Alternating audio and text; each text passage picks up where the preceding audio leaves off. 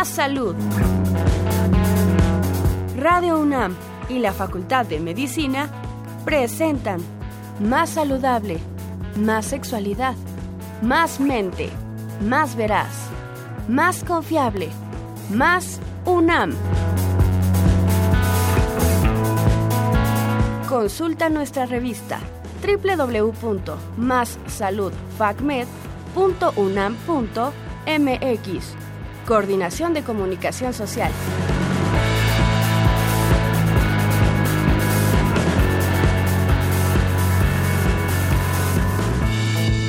Hola, ¿qué tal? Bienvenidos a su programa favorito, Más Salud.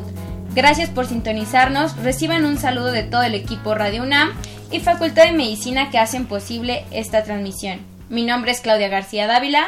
Yo soy Paola García González. El día de hoy les estaré hablando acerca de el enfoque de fisioterapia de nuestro tema y bueno, eh, es un gusto para mí estar con ustedes. Muchas gracias por acompañarnos. Son las 12 de la tarde con un minuto, momento justo de empezar con nuestro tema del día de hoy, que es enfermedad de Parkinson. Se encuentra con nosotros el doctor José Antonio Martínez Cortés. Mucho gusto, doctor. Gracias. Él es egresado como médico cirujano de la Facultad de Medicina de la Universidad Autónoma de Coahuila. Tiene una especialidad en pediatría, en neuropediatría, en neurología clínica y una maestría en ciencias de la salud. Su cargo actual es como jefe de servicio de neurología del Instituto Nacional de Rehabilitación, adscrito a neurología en el Centro de Rehabilitación para Ciegos y Débiles Visuales del DIF. Y bueno, su teléfono de, de contacto es el 55 11 97 35 35. Doctor, bienvenido. Muchísimas gracias. Bienvenidos también a todo el público y muchísimas gracias por la invitación que me han hecho. ¿Cómo está, doctor? ¿Cómo se encuentra el día de hoy? Eh, bien, gracias. Pues muy bien. Hoy tenemos también nuestra transmisión en vivo. Eh, los invitamos a que la vean a través de nuestra página oficial, Facultad de Medicina UNAM. Y les recordamos también los teléfonos de cabina, el 55 36 89 89 con dos líneas y el 01 800 505 26 88. Vamos a ir a una cápsula porque el día de hoy tenemos una efeméride que es el Día Mundial del, del Parkinson, el cual es nuestro tema de hoy. Vamos a una cápsula y regresamos.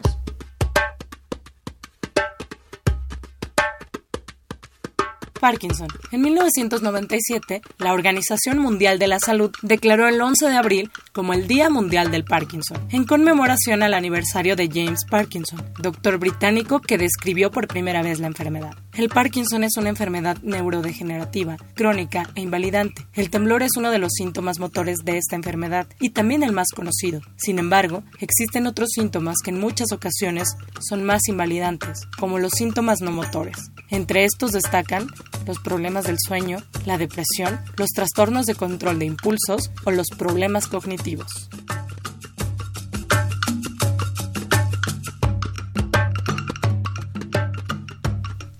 Bueno, pues bienvenido doctor nuevamente. Gracias. Y pues bueno, vamos a empezar. ¿Nos podría explicar qué es el Parkinson?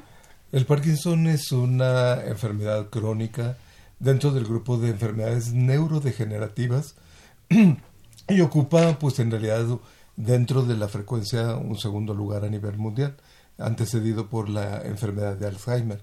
Entonces es un grupo de padecimientos que van a evolucionar y que eh, van a deteriorar en forma importante al paciente. ¿Qué sucede exactamente en el cerebro de una persona con esta enfermedad? Bueno, existen cambios celulares eh, que van a en un momento a acumular diferentes tipos de sustancias. La más conocida es la alfa-sinucleína, que va a tener cambios eh, en el interior de las células y puede modificar el contenido intracelular y de esa manera poder llevar a un envejecimiento de células específicas de una región específica y que van a dar por ende muchas manifestaciones. ¿Nos podría explicar qué son las neuronas? Pues la neurona es la unidad fundamental del sistema nervioso, tanto genética, etiológica, fisiológica, sí, y que pues es la célula principal que caracteriza todo el sistema nervioso.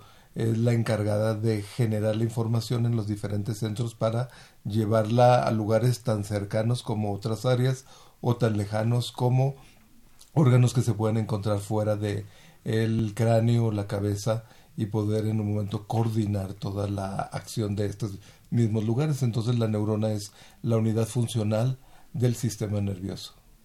Okay. ¿Nos podría explicar un poco qué es la sustancia negra?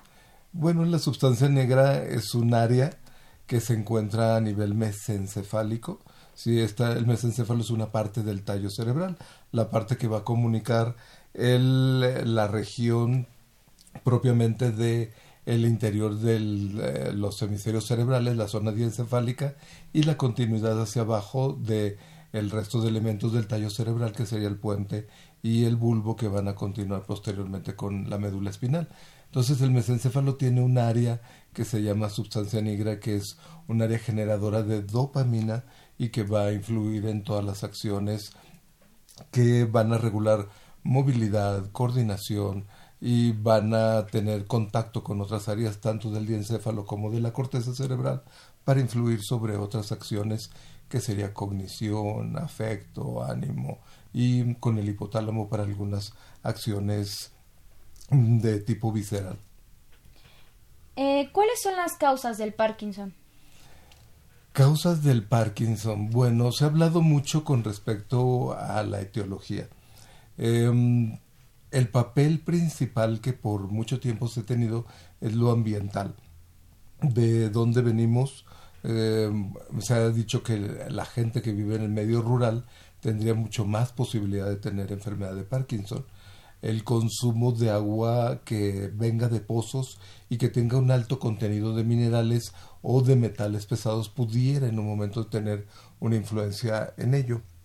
Y bueno, eh, la otra situación, los aspectos inflamatorios.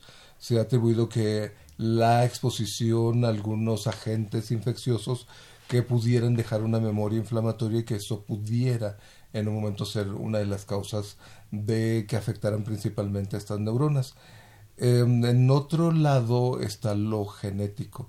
Entonces es un porcentaje todavía pues no muy alto, pero importante para muchas de las familias o muchos de los pacientes con respecto a mm, generaciones que van presentando los síntomas y todos los datos de la enfermedad. Existen, ah, bueno, además de todos estos factores que nos mencionaba, por ejemplo, el de la herencia, ¿se llega a ver realmente una relación importante entre, no sé, hijos y padres que tuvieron Parkinson? Em, hay dos genes que están, o sea, que eh, se mencionan frecuentemente.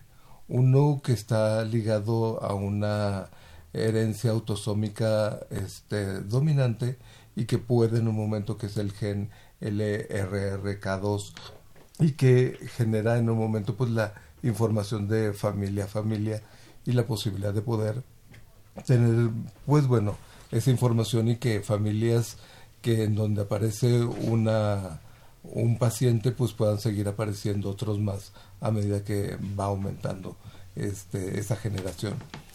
Em, hay otro gen involucrado, el gen PROF2, que se ha visto tiene mucha influencia con la generación del Parkinson llamado juvenil, en aquellas personas que abajo de los 40 años puedan en un momento empezar a debutar con la, este, con la enfermedad de Parkinson. Ok. Eh, doctor, y por último, ¿de qué manera nos podría explicar a todos cómo se vería el cerebro de una persona que tiene Parkinson? En fases iniciales nos interesa mucho ver las zonas mesencefálicas. Eh, probablemente el estudio más eh, adecuado para esta región sería hacer una resonancia magnética y podemos ver nosotros una disminución del volumen de la sustancia negra en la región mesencefálica y si esto ya comprometió también a ganglios basales, a las regiones diencefálicas, podemos ver eh, disminución del tamaño de estas regiones. Y hay otros estudios mucho más complejos como eh, la tomografía por emisión de positrones, que nos va a poder dar una imagen mucho más colorida de estas regiones y ser mucho más precisas de la disminución en el tamaño, lo que llamamos una atrofia de estas regiones. Bueno, y ¿Nos podrías platicar, Paula, qué papel juega la fisioterapia en este padecimiento? Claro, eh, por definición la fisioterapia es la ciencia y la profesión que se encarga de las alteraciones del movimiento, la postura. Entonces es aquí donde se relaciona directamente con, con la enfermedad de Parkinson, ya que una de las manifestaciones más importantes son los padecimientos motores que estos eh, pacientes presentan, en los cuales se ven afectados en sus actividades de la vida diaria, y en su, en su autonomía y en su funcionalidad al desarrollarse con su familia a nivel social. Entonces es aquí donde la fisioterapia aborda este, a estos pacientes para proporcionarles un tratamiento personalizado de acuerdo a cada característica que manifieste. Y bueno, la licenciatura de fisioterapia busca que el tratamiento de estos pacientes sea de la manera de una manera integral y bueno, ese sería el principal papel de fisioterapia. ¿Cuántas personas en México tienen Parkinson?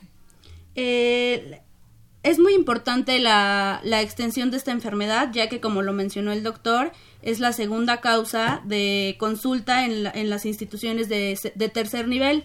Por ejemplo, en la licenciatura, eh, yo tuve oportunidad de rotar en, institución como, en instituciones como el Instituto Nacional de Rehabilitación, Hospital Central Militar en el cual nos dábamos cuenta de, de que los de la, de la cantidad de pacientes que nos llegaban con este padecimiento.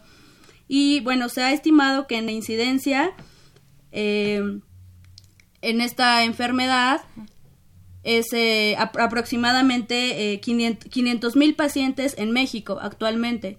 Y también esto es muy importante eh, debido a la, a la extensión de la población que tenemos en el país. Bueno, y en esta experiencia que tuviste en las rotaciones, más o menos en qué promedio es en el que se presenta esta enfermedad. Eh, la literatura muestra que la enfermedad se, que la incidencia de esta enfermedad eh, se presenta en mayores de 55 a 60 años. Este es el rango en el cual los pacientes empiezan a manifestar los primeros síntomas y a lo largo eh, de, su, de su progresión es cuando se les brinda el diagnóstico de enfermedad de Parkinson.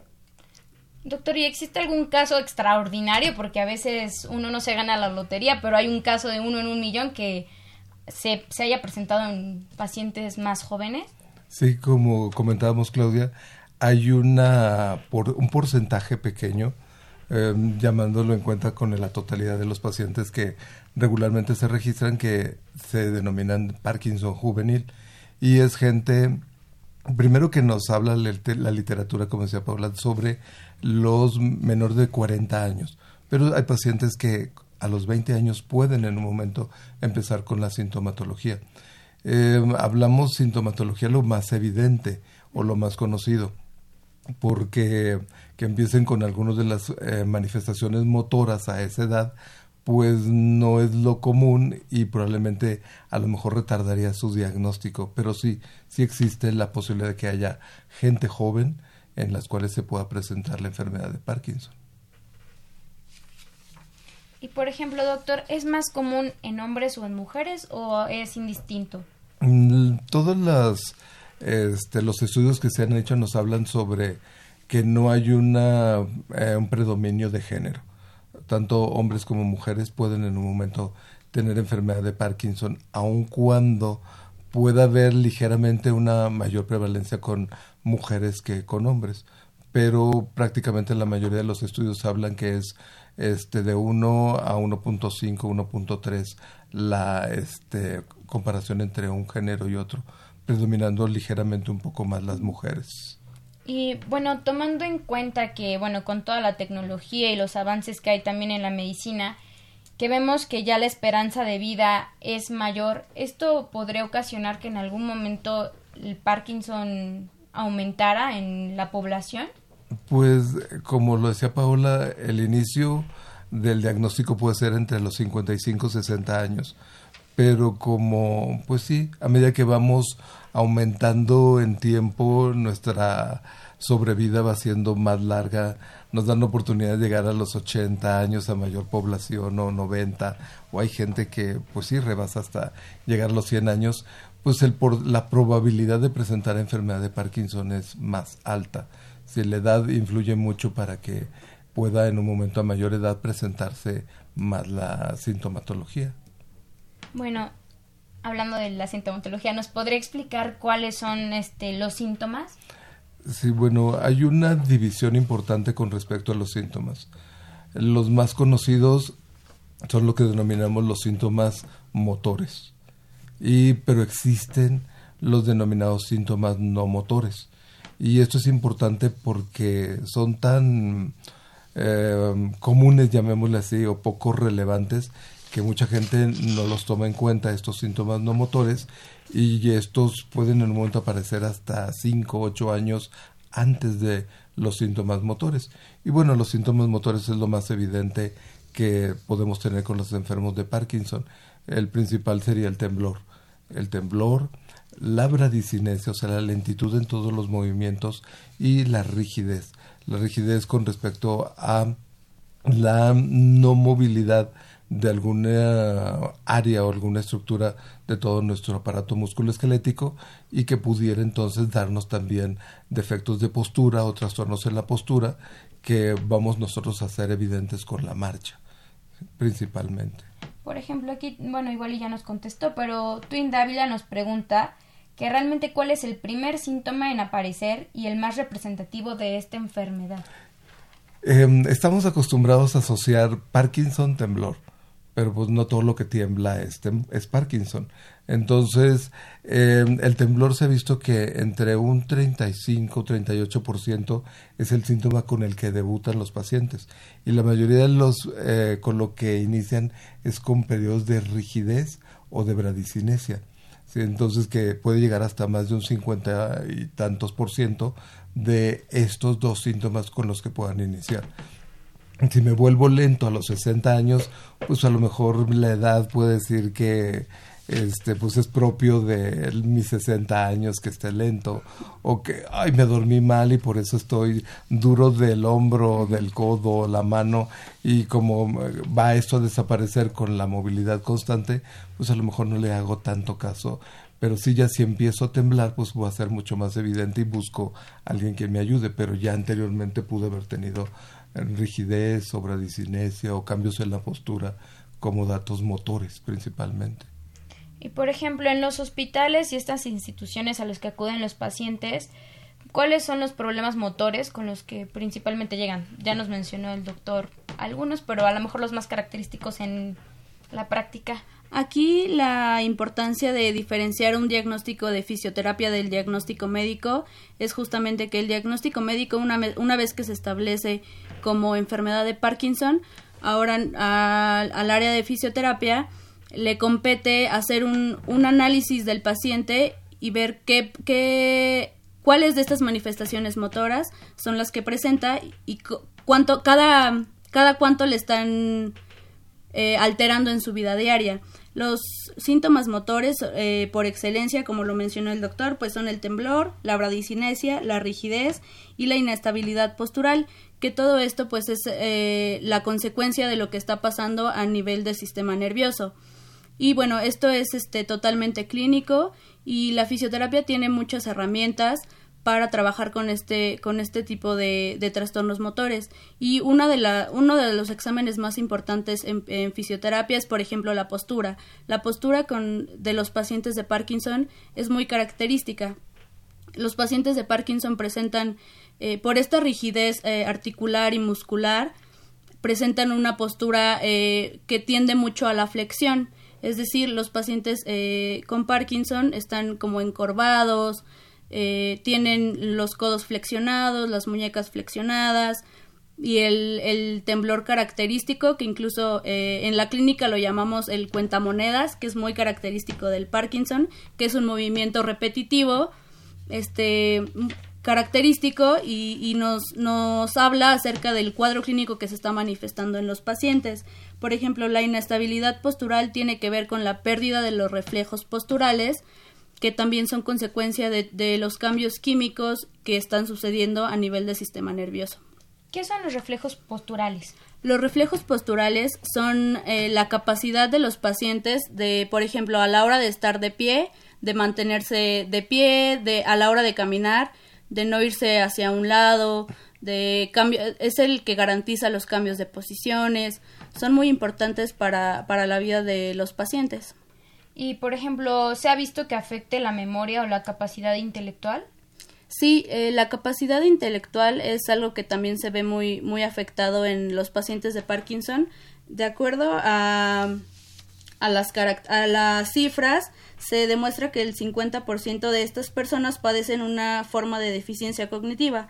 Es muy importante eh, diferenciar acerca de las deficiencias cognitivas, las cuales principalmente se manifiestan en atención, agilidad de procesos mentales, funciones ejecutivas o resolución de problemas y déficit de memoria, que es lo que tú mencionabas. Entonces, sí se ve, sí se ve afectado pero justamente aquí en la, en la evaluación clínica existen, eh, existen escalas que nos ayudan a ver qué tanto está afectado en estos en estas eh, habilidades cognitivas de los pacientes. Ok, tenemos respuesta ya por parte de nuestro público a través de nuestra página de, de Facebook y voy a leerles algunos de los comentarios que tenemos. Mm, tenemos, tenemos, tenemos, por ejemplo, a Fernando Mejía, que envía saludos y pide que también le mandemos un saludo. Muchos saludos, para Fernando. Saludos, Fernando. Tenemos a Angie Chávez y dice, saludos, Parkinson cada vez es más frecuente. Tenemos también a Jesús, que nos manda muchos saludos también para todos nosotros. Y también Andri Reyes nos pone excelente tema y preguntas muy bien formuladas. Cruz Robles igual manda saludos desde Oaxaca. Muchos saludos para todas las personas de Oaxaca que nos estén viendo. Y bueno, también tenemos... Ok, ya nos preguntaban también que si los hombres eran más propensos. El doctor ya nos mencionó que ligeramente las mujeres somos un poquillo más propensas a padecer esta, este padecimiento. Y pues bueno, vamos a continuar con nuestras preguntas. Doctor, ¿puede verse relacionado también a demencia, el Parkinson? Sí, el sistema dopaminérgico, a través de todas sus interconexiones, va a tener una influencia sobre las regiones que manejan la cognición, o sea, las regiones frontales. Entonces, si empieza a dejar de funcionar, va a reflejarse esto en la capacidad de atención, como decía Paola, y eso pues va a reducir en la actividad que esté desempeñando en ese momento el, este, el enfermo. Eh, puede en un momento bajar su memoria, y eso pues bueno, si está desempleado a lo mejor lo considere como propio de la edad, pero si sigue trabajando, pues esto va a tener una influencia muy, muy directa sobre el desempeño de esta actividad. Em, también tiene una influencia sobre las emociones, entonces ello, pues en un momento genera que pueda haber modificaciones en la respuesta que pueda tener motivacional hacia los diferentes estímulos que tiene o que tenía anteriormente y que ya no va a responder de la misma manera. Entonces la gente empieza a notar eh, cambios no solo cognitivos sino también emocionales en los pacientes.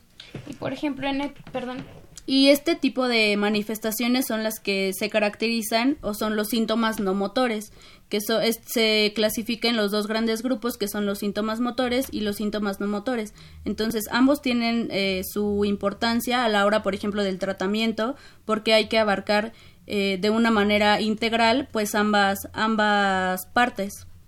Y por ejemplo, a nivel neurológico, doctor, ¿puede llegar a confundirse con alguna otra enfermedad? Sí, como lo mencionaba Claudia hace rato, el hecho de que inicie el temblor puede hacer pensar que es una enfermedad de Parkinson. Hay otra entidad, em, digamos, no tan aparatosa como lo es con el resto de datos motores, que es el temblor esencial. Y muchas veces va de generación en generación que mis papás o mis abuelos tuvieron temblor y yo a determinada edad empiezo a tener temblor en las manos. Eh, hay algunas otras enfermedades degenerativas en donde se acumulan algunas sustancias como cobre, como hierro, que pueden en un momento a nivel de ganglios basales generar modificaciones en el temblor. Mm, también la médula espinal puede generarnos eh, temblor como manifestación. En algunas ocasiones algunos medicamentos pueden también generarnos temblor. Entonces la posibilidad de hacer primero un diagnóstico de qué es lo que genera el temblor y qué más acompaña a él para poder hacer una diferencia entre enfermedad de Parkinson y aún algunas de las otras etiologías. ¿Es correcto que sea considerada como una enfermedad que causa discapacidad? Bueno, hay que considerar primero la definición de la discapacidad que la Organización Mundial de la Salud nos plantea que es un término el cual abarca deficiencias, limitaciones en la actividad y restricciones de la participación. Y bueno, estas deficiencias son problemas que afectan a una estructura o una función corporal. Entonces, de acuerdo a la definición y de acuerdo al estadio que los pacientes presenten, se puede llegar a considerar una discapacidad, pero hay que ubicar muy bien al paciente en qué actividades o, o qué funciones son las que está eh, limitando su participación, por ejemplo, a nivel social o a nivel familiar. Entonces, sí es, es una enfermedad que se considera como una discapacidad y bueno, la, la razón ya la habíamos comentado, que es una, un padecimiento muy frecuente, por ejemplo, en instituciones como el Instituto eh, de Seguro Social, este, a, nivel de a tercer nivel de atención médico, es, es muy importante. Fisiofit Ángeles manda un comentario para usted. Dice que es un superdoctor. Ah, muchas gracias. Bueno, ¿es correcto, por ejemplo, que se crea que todo el tiempo necesitan un cuidador los pacientes con Parkinson?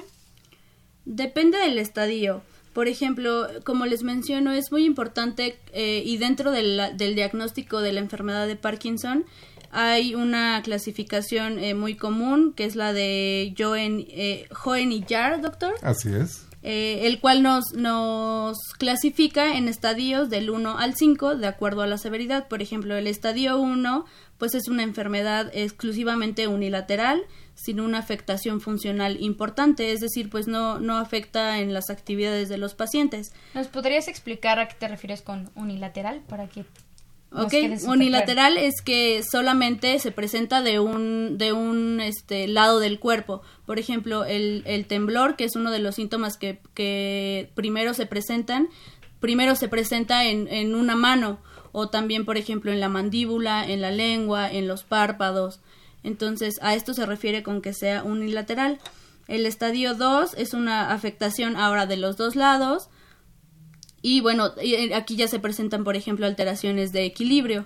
Entonces, poco a poco, esta enfermedad es progresiva y de acuerdo a conforme se van presentando las manifestaciones, eh, es como los, los, pacientes van presentando su clínica. Entonces, eh, de, por ejemplo, en estadio 5 ya nos dice que es el paciente debe de estar en cama o en silla de ruedas si no, eh, si no tiene ayuda. Entonces, por ejemplo, en un paciente que se encuentra en un estadio 5, la, el paciente tendría que estar con un cuidador primario. Y en rehabilitación los cuidadores o la, la, familia directa o la familia que se encarga del paciente es muy importante porque muchas de las actividades que nosotros trabajamos se complementan con actividades en casa. Entonces, si el cuidador, el cuidador primario o el familiar directo eh, no se compromete o igual el paciente no se compromete a realizar su, su tratamiento eh, para complementarlo en casa, pues lo, la, los resultados se van a ver disminuidos porque pues en terapia están eh, algunas dos o tres veces a la semana dependiendo de las instituciones. Y bueno otra de las es muy eh, de, otra de las escalas también podemos eh, clasificar a los pacientes o ubicarlos de acuerdo a, su nivel de alteración de coordinación o de dependencia. Si realizan actividades por ejemplo como bañarse solos comer. Entonces es muy importante y dependiendo de cada paciente. Y yo creo que como personal de salud es, es muy importante eh, que el tratamiento sea especial para, la, eh, especial para las necesidades de cada paciente y de acuerdo a sus manifestaciones. Doctor, ya nos mencionaba hace un momento que se realizaba la resonancia magnética y el, la tomografía por emisión de positrones. Así es. Este, ya se me andaba olvidando, doctor. Además de estos estudios, ¿o cuál sería como la prueba específica o el estándar de oro para diagnosticar el Parkinson? Eh, bueno, existen los biomarcadores. Sí, y detectar alfa-sinucleína pues es una de las posibilidades que nos pudiera dar la oportunidad de esto.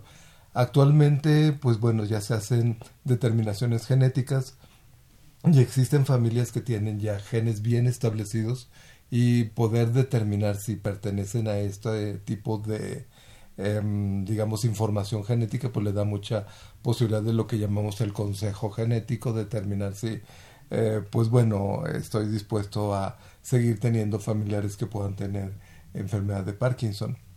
Actualmente en nuestro país se hace o tiene un grupo muy importante de individuos que se han hecho determinaciones genéticas y que a nivel mundial se ha utilizado esta corte para poder compararla con otras europeas y norteamericanas y poder ver qué similitudes puedan eh, tener en cuanto al gen involucrado. Y eso es algo mucho, muy importante y que día con día va tomando cierta relevancia por la asociación con otras enfermedades que pudiera tener que tienen el mismo corte degenerativo. De ahí, pues bueno, los más accesibles, llamémosle así, pues sería la resonancia magnética para descartar que no tenga un problema vascular, que no tenga un problema tumoral, que no tenga un problema eh, que pudiera en un momento de darnos una idea de que tuviera un depósito de algún metal pesado que estuviera generando la enfermedad. Y muchas veces esto, pues, la clínica sigue siendo nuestro punto más importante y lo otro descarta algunos otros eh, diagnósticos diferenciales. Ok, pues estamos llegando a la mitad de nuestro programa. Les vamos a recordar nuestros teléfonos en cabina, que son el 55 36 89 89 con dos líneas y el 01 800 505 26 88. También les recordamos que pueden vernos a través de nuestra página oficial de Facebook, es Facultad de Medicina UNAM, en el cual también pueden dejarnos preguntas y comentarios. Vamos a un corte y regresamos.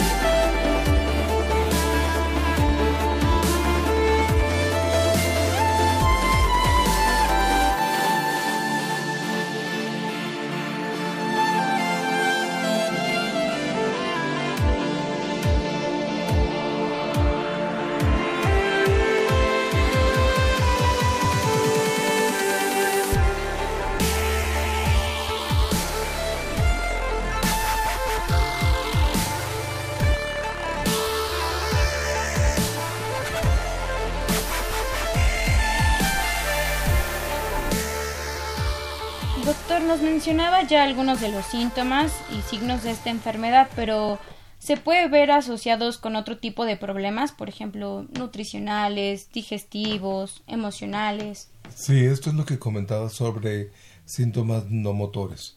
Sí, y que pueden aparecer hasta 5 o 8 años antes de los síntomas motores. y esto, pues bueno, los pasan desapercibidos para mucha gente.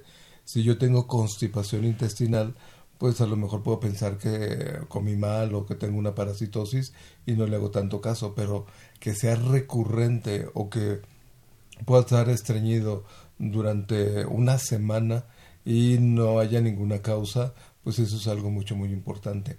Los trastornos olfatorios que pueden ir desde una disminución en la percepción olfatoria, una hiposmia, hasta una nula percepción de, la, de los, todos los olores que están alrededor de nosotros pueden en un momento ser.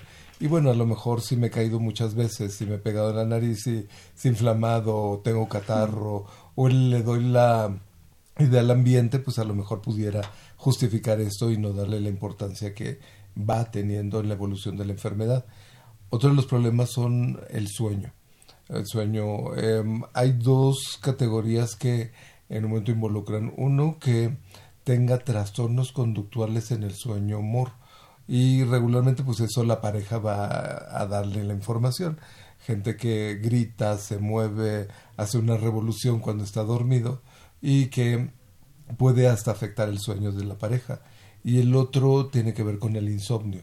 Puede en un momento tener periodos de insomnio frecuentes y que pueda tardar dos, tres o hasta más horas en iniciar el sueño o despertares muy frecuentes que pueda tener. Se ha atribuido también que puede haber cambios en la percepción visual y auditiva, pero esto es muy variable porque no son eh, no tienen una frecuencia tan alta como lo sería la olfacción. Ok. Doctor, y nos hablaban hace un momento acerca de las diferentes etapas. ¿El progreso de la enfermedad puede verse dependiente de alguna causa? Em, se ha dicho que entre más grande tenga eh, la aparición de la enfermedad de Parkinson, la evolución va a ser mucho más rápida. Esa es una. La otra, hecho el diagnóstico, que tanto em, yo utilizo un tratamiento para poder em, controlar todos los síntomas y retardar la evolución de la enfermedad. Entonces, la clasificación por etapas nos da una idea de la condición en la que está y sí es muy importante, como dice Paula, sobre el hecho de que las primeras etapas, en realidad el paciente con el temblor o con una rigidez no tiene tanta tanto compromiso para sus actividades diarias o laborales que no busca ayuda y mm, se conforma solo con el tratamiento. Cuando empieza a tener problemas en la marcha o problemas para modificar la postura, o sea, el levantarse, el iniciar la, el caminar, el mantener la marcha y no caerse, el poder cambiar de posición fácilmente, pues entonces los hace a que busquen eh, todo el proceso de rehabilitación. El, pues, el punto final es que lleguen a ser dependientes, o sea, que en realidad pues tengan un cuidador que les va prácticamente a hacer todas sus actividades diarias. ¿Y cuál sería el tratamiento entonces para esta enfermedad? Bueno, lo que se ha hablado siempre es que hay que dar dopamina. Si hay una pérdida de más del 60% de las neuronas dopaminérgicas en la sustancia negra, pues bueno, lo primero que habría que hacer es dar esa dopamina para poder en un momento mandarla a todo este sistema y generar toda la, eh, la restitución de mm, las habilidades. Pero muchas veces empezamos con otros medicamentos que están encaminados a regular glutamato o con una actividad colinérgica o con controlar algunas enzimas como la monoaminoxidasa para poder en un momento o aprovechar mejor la dopamina o reaprovechar mejor la dopamina o generar que las áreas que en un momento siguen produciendo dopamina sigan aumentando más esta producción y puedan en un momento dado a lo mejor retrasar un poquito la, el uso de la levodopa, que sería el medicamento o que es el medicamento de elección para el control de toda la enfermedad de Parkinson. Y por ejemplo, este fármaco en general nos podría explicar los efectos que tienen en el organismo, tanto los buenos como pues ya sabemos que algunos llegan a tener algunas algunos efectos. Sí, lo bueno es que va a dar oportunidad a que el cuerpo aproveche una forma que es la L-dopa, la levodopa, y que la va a transformar en dopamina y que la va a llevar directamente hacia los lugares que van a aprovecharla. Lo malo es que hay enzimas que se van a encargar de degradarla o desintegrarla para poder en un momento reaprovecharla nuevamente. Entonces estas enzimas se pueden controlar, que es lo que regularmente hacemos con la las formulaciones eh, farmacéuticas de la levodopa. Damos un inhibidor de o cualquiera de las dos enzimas aunado a la levodopa y con eso se prolonga un poco más el efecto de eh, la levodopa en un tiempo. Pero empieza a haber una adaptación del cuerpo para poder eliminar más rápidamente y hace que a medida que va aumentando la evolución de la enfermedad se requieran dosis más altas y algo muy importante que van apareciendo son disinesias, es decir, movimientos anormales que van a ser mucho más em, evidentes, molestos, incapacitantes y que va a requerir otra serie de medicamentos para poder tratar de controlarlos. Muchas veces utilizan eh, anticolinérgicos como la mantadina para poder tratar de controlar estos efectos secundarios de la levodopa, pero pues sí, bueno, tenemos que tratar de, em, llamémosle jugar a manejar esto, este tratamiento de acuerdo a cada paciente y si el síntoma que tiene solo es el temblor, pues podemos usar solo un medicamento que enfocado a controlar el temblor. Si el síntoma principal es la rigidez, pues a lo mejor a lo que va enfocado a la rigidez o a la bradicinesia.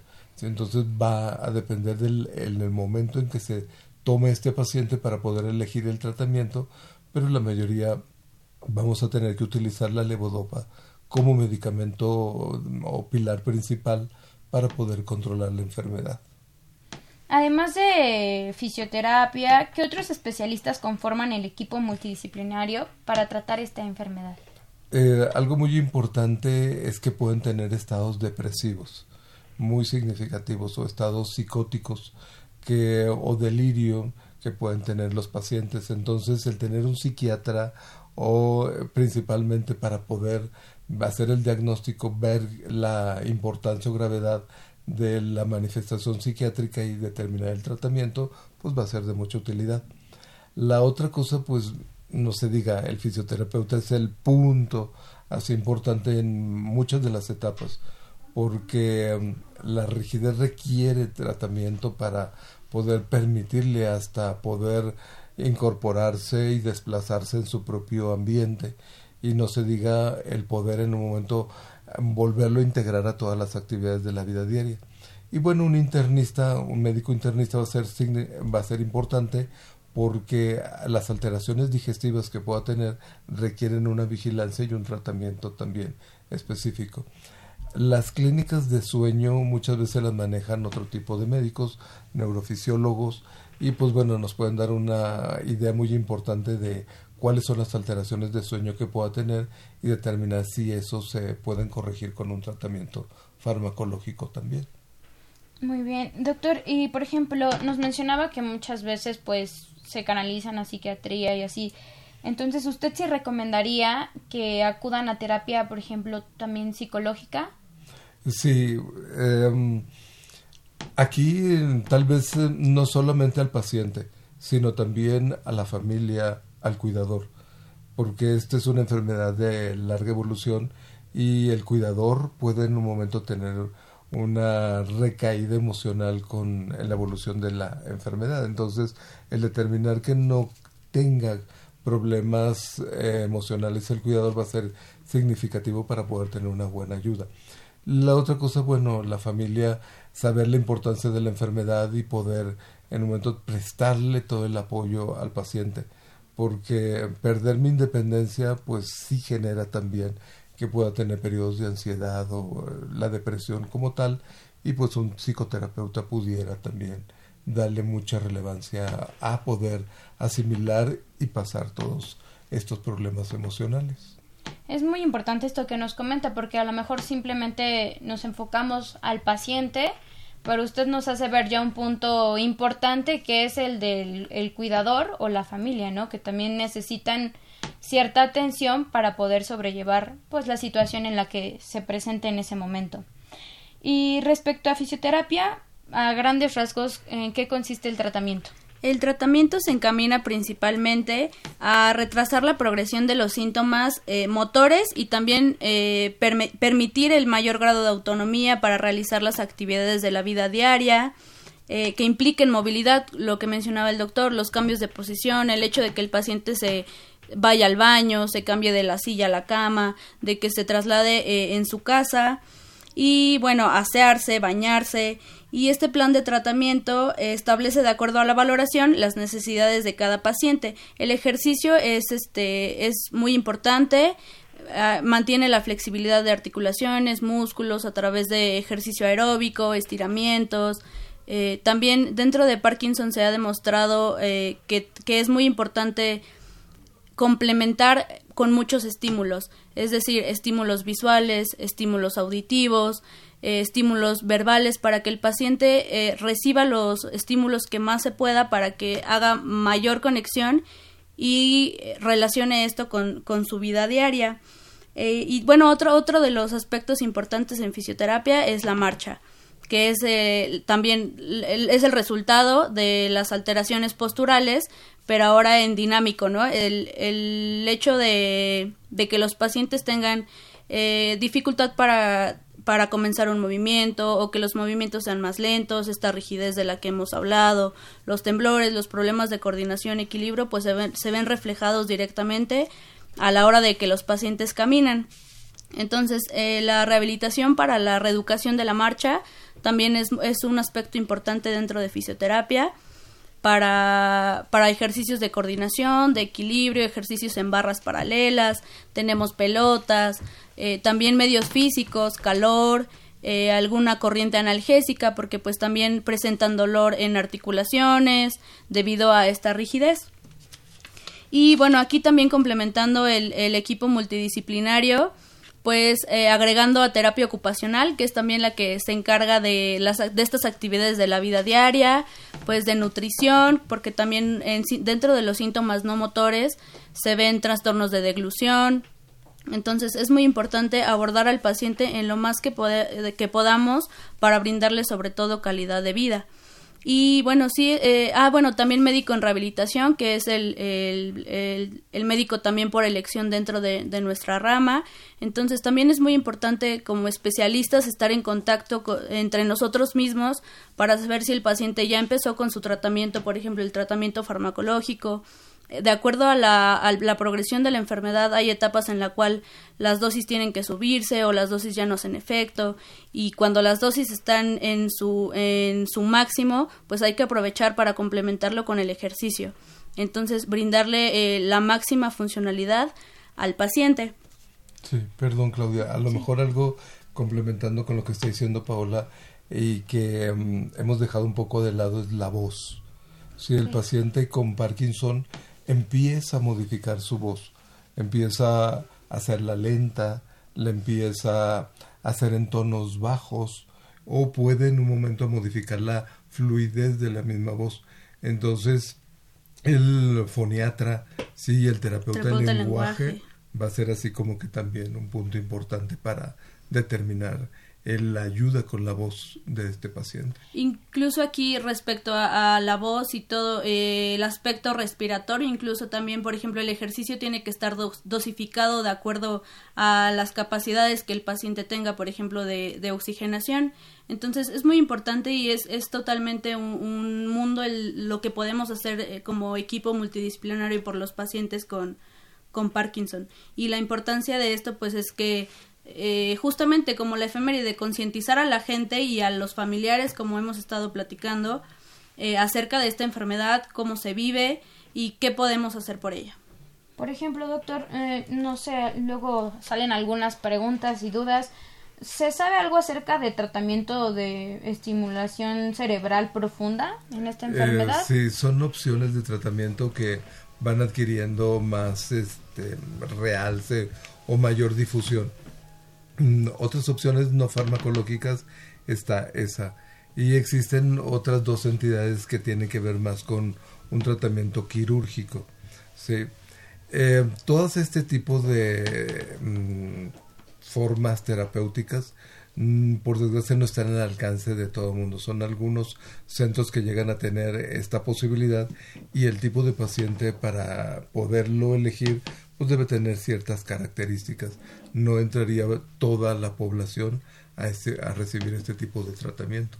Pero sí, en la actualidad se le está dando más, más énfasis a poder con algunos pacientes que ya no pueden mantener un tratamiento farmacológico o ya no tienen una buena respuesta, pensar en esta posibilidad de tratamiento. Tenemos también otra pregunta, no sé si se refieran a ese tipo de parches y si no que nos puedan especificar. Dice, ¿qué nos dicen de unos parches que dicen que son buenos para disminuir los movimientos? Sí, son este la rotigotina es un medicamento que va a facilitar el aprovechamiento de la dopamina. Entonces, este viene en parches dérmicos, se colocan uno diario y van en un momento favoreciendo la, si lo vamos a usar al inicio, el poder en un momento alargar más todos los síntomas motores, pero puede o frecuentemente se da como este coadyuvante a la levodopa. Y sí, es una forma terapéutica o una presentación que tiene este tipo de medicamento. También tenemos a Moramay Sinaí, perdón, dice que es excelente información y nos manda saludos desde Los Mochis, Sinaloa. También tenemos a Robin Sparkles, muy buena conducción, tema interesante, también nos mandan este, muchos saludos. Vamos a continuar con, con nuestra plática. Doctor, ¿usted consideraría o es correcto que se crea que el Parkinson es una enfermedad mortal? Em, como toda enfermedad neurodegenerativa, em, todavía no hemos podido controlar lo que va a llevar a que se agote totalmente las, los depósitos o los generadores de dopamina. Entonces, los medicamentos pues tienen un momento y un tiempo de acción y llega puede llegar al punto en que ya no sean tan útiles y lleven a la evolución de la enfermedad. Eh, muchas veces en muchos estudios se ha hablado que la inmovilidad es la que puede en un momento llevar a que mm, situaciones como la neumonía puedan en un momento generar o llevar a la muerte. ¿sí? Eh, y algunos otros tipos de infecciones que pudieran, a final de cuentas, eh, dar la posibilidad de que ese paciente falleciera, pero propiamente por las complicaciones que tuviera de la inmovilidad o los agentes infecciosos en los cuales estuviera expuestos principalmente. Muy bien. Este, por ejemplo, también nos mencionaba la importancia del tratamiento psicológico, porque también tenemos otra pregunta del público que si dice que solo es dopamina o terapia física, pero el doctor ya nos mencionaba que es importante psiquiatría. Poder en un momento trabajar con medicina interna, con un foniatra, eh, con em, el rehabilitador. El rehabilitador va a tener también eh, mucho que ver porque a final de cuentas quién va a darle toda la indicación de que pueda trabajarse al fisioterapeuta. Y el trabajo conjunto rehabilitador-fisioterapeuta es eh, prácticamente importante o van de la mano. Entonces, mm, si hablar solo de la pura rehabilitación o pura fisioterapia es un punto nada más que requieren. El tratamiento farmacológico es, eh, diríamos así, de cajón. O sea, aquel paciente que no lleve un tratamiento farmacológico, la evolución va a ser mucho más rápida y en pocos años puede estar ya en una fase 5 y totalmente dependiente en todas sus actividades.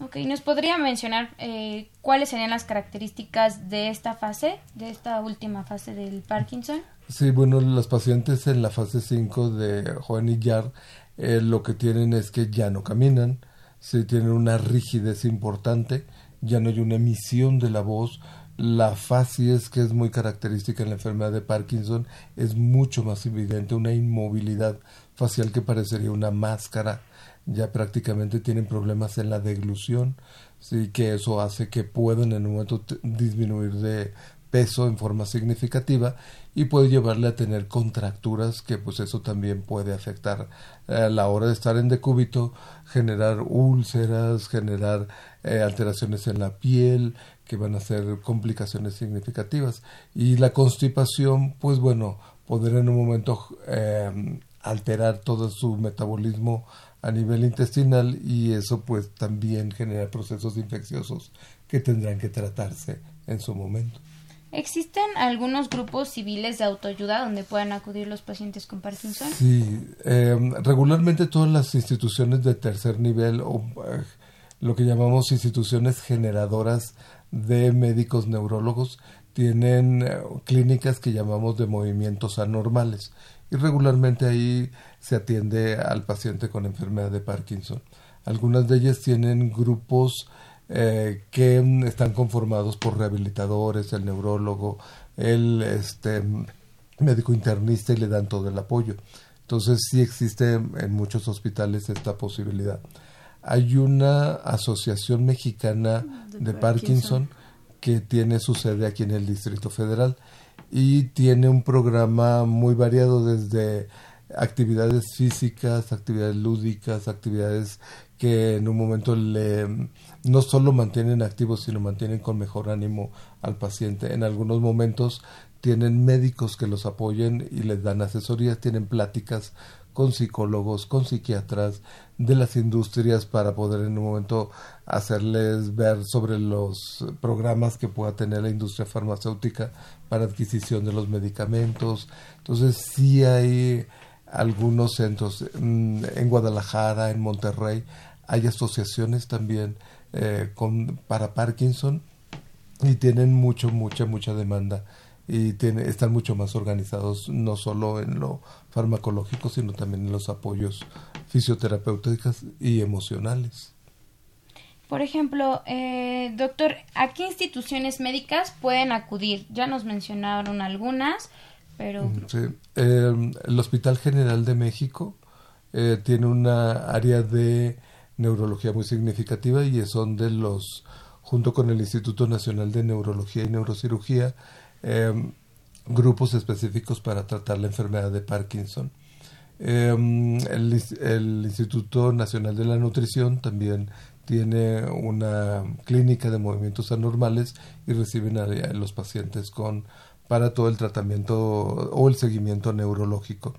Y pues bueno, de donde vengo, el Instituto Nacional de Rehabilitación eh, tiene un área de rehabilitación neurológica en donde em, se enfoca todo un programa para mejorar la actividad física que tienen los enfermos de Parkinson y donde haya un centro de rehabilitación puede haber la posibilidad de que se le dé atención eh, física al paciente con enfermedad de Parkinson. Muy bien. De manera muy breve, ¿nos podrías dar tu conclusión respecto al tratamiento fisioterapéutico? Bueno, eh, concluyo con la importancia de esta enfermedad y con los objetivos principales de la fisioterapia, reeducar patrones de movimiento eh, que están alterados o disminuidos, mejorar la movilidad eh, articular y corporal general de los pacientes, tratar de manera integral a estos pacientes como equipo multidisciplinario, estar en contacto, no perder la importancia de la familia y bueno, también otro aspecto es eh, disminuir o, controlar los riesgos que pueda haber, por ejemplo, en la terapia, el riesgo de caídas eh, debido a, a, eventos o fenómenos como el de congelamiento a la hora de la marcha, que es que los pacientes refieren que ya no pueden seguir y se quedan con los pies pegados al piso. Entonces, trabajar de manera integral y personalizada de acuerdo a las necesidades de cada paciente. Doctor, ¿a usted le gustaría dejarnos algunas recomendaciones finales o comentarios para nuestro público? Em, sí, por favor, tomen en cuenta estos factores de riesgo que sería el, estreñimiento, las, los trastornos del olfato y del sueño, que pueden en un momento dado ser los indicadores de el inicio de la enfermedad de Parkinson. Y bueno, también tomar en cuenta que no todo lo que tiembla es Parkinson, pero sí es importante que eh, sea valorado para poder llegar a esta posibilidad diagnóstica y que si se lleva a cabo un buen programa de rehabilitación, la posibilidad de mm, reintegrarse a parte de su vida o tener una mejor calidad de vida va a ser muy significativa. Ok, nada más, ya estamos llegando al final de nuestro programa, doctor. Nos comenta Sam que si en qué momento o en qué fase los pacientes pueden, deben dejar su trabajo o pueden continuar con su trabajo. Eh, mientras se pueda mover y pueda realizar el trabajo, en realidad no lo tendría que dejar, sí, porque su capacidad cognitiva puede ser adecuada. En el momento en que tenga que usar una silla de rueda y no haya el espacio para que pueda entrar en una silla de rueda o requiere un aditamento que no es fácil que lo consiga o que lo pueda introducir en su lugar de trabajo, ahí yo creo que se tendría que modificar cuando ya sea dependiente total, pues indiscutiblemente ya no te podría este, acudir. De acuerdo a esta clasificación, pues regularmente los pacientes en estadio 3, 4, 5 son los que más involucrados motormente están y los que tal vez pudieran dejar su trabajo. Ok, pues bueno, muchas gracias doctor, agradecimos su participación en nuestro programa. Les recordamos estuvo con nosotros el doctor José Antonio Hernández Cortés, también la fisioterapeuta Paola García, ayudándonos con un poquito a complementar el tema. Agradecemos a Marta Roldán Hernández por sus saludos y a Tania Jaramillo, que nos dice que fue un excelente programa y que le encantó la conducción. Bueno, este, muchas gracias a todos. Hasta la próxima. Gracias, buen día. Buen día. Esta fue una coproducción de la Facultad de Medicina y Radio UNAM a nombre del doctor Germán Fajardo Dolci, director de la Facultad de Medicina, secretaria general, doctor Irene Durante Montiel, coordinadora de comunicación social, licenciada Karen Corona Menes, en la producción, Erika Lamilla Santos, voz de nuestras cápsulas, Andrea Candy, en los controles, Socorro Montes. Muchos saludos para los que nos siguieron también a través de Facebook Live. Saludos. Gracias y que tengan excelente tarde. Adiós. Radio UNAM y la Facultad de Medicina presentaron Más Salud.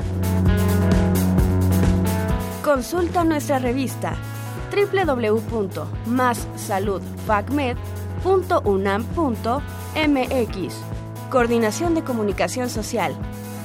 Más UNAM.